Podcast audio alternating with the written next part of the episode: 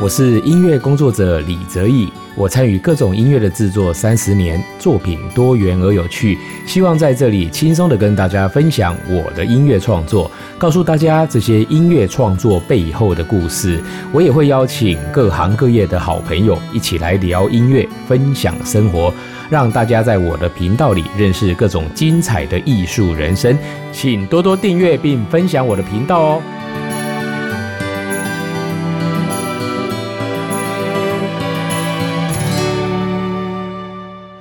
欢迎收听李泽义的音乐吧。我们今天的节目呢，要跟大家介绍一首曲子哦，叫做《一花一世界》。那这首作品呢，是出现在我跟上河歌仔戏团所那个合作的一部禅风歌仔音乐剧哦，叫做《不负如来不负卿》。那在这部作品里面呢，我其实我觉得，哎，导演编剧啊，大家想了一个非常好的方式哦，来讲述佛法这件事哦。因为其实呢，我们知道有时候在讲佛法哦，会大家。比如比较生硬一点，但是这个不负如来不负卿呢这一部作品里面哦，他讲的其实是在就是中国的历史上哦，翻译佛经经典非常重要哦的两个人哦，一个是那个元晓大师，那另外一位呢是鸠摩罗什大师。那这两位呢，事实上呢，在真正的历史上哦，他前后差了快要三百年的时间。但是呢，在这部戏里面呢，我们如何哦让这两个人能够同时出现在舞台上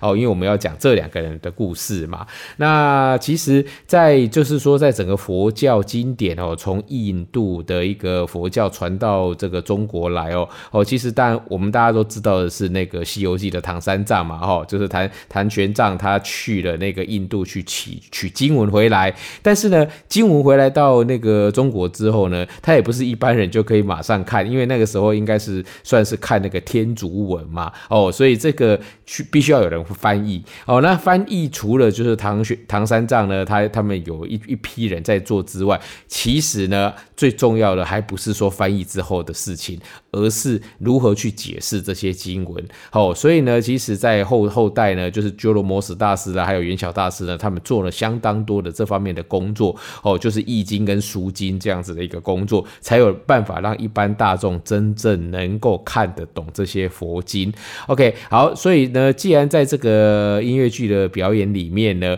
我们希望让大家呢，哎，都能够的，就是同时能够感受到这两位大师的，不管他们是在佛法的追求上呢，哦，或者在他们的这个这辈子的一个求道的过程中，哦，有什么样的经历呢？所以我们就用了一种类似穿越剧的一个模式，让两位大师哦，能够在好像是在一个另外的一个空间呢相遇，然后去说诉说彼此之间哦。他们的一个求道的过程，哈，然后还有他们那个悟道的一个一个一个经历，这样子哦，所以他们呢，就是会好像是跟大家分享他们的一个过去的经历，这样子，然后呢，又到另外一个空间去彼此去聊天，这样子，OK，所以它是一个还蛮轻松的方式去诉说佛法的这个这个故事。那当然呢，在众多的这样子的佛法的一个诶经典故事跟表现之后，当然最后有。需要呢做的就是一个哈综合性的这样子的一个结论嘛，所以就出现了我们今天要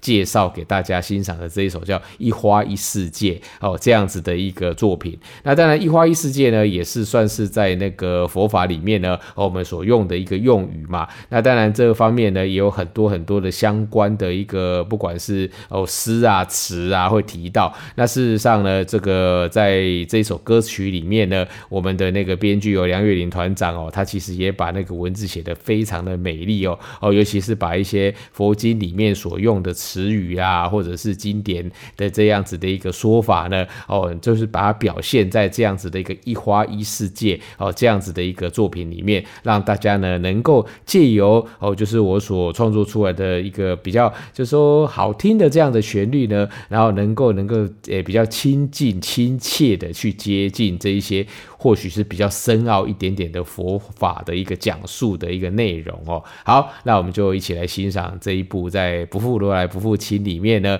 这个禅风歌仔音乐剧哦里面的这首作品《一花一世界》。我们来欣赏，这个是由谢淑文的演唱。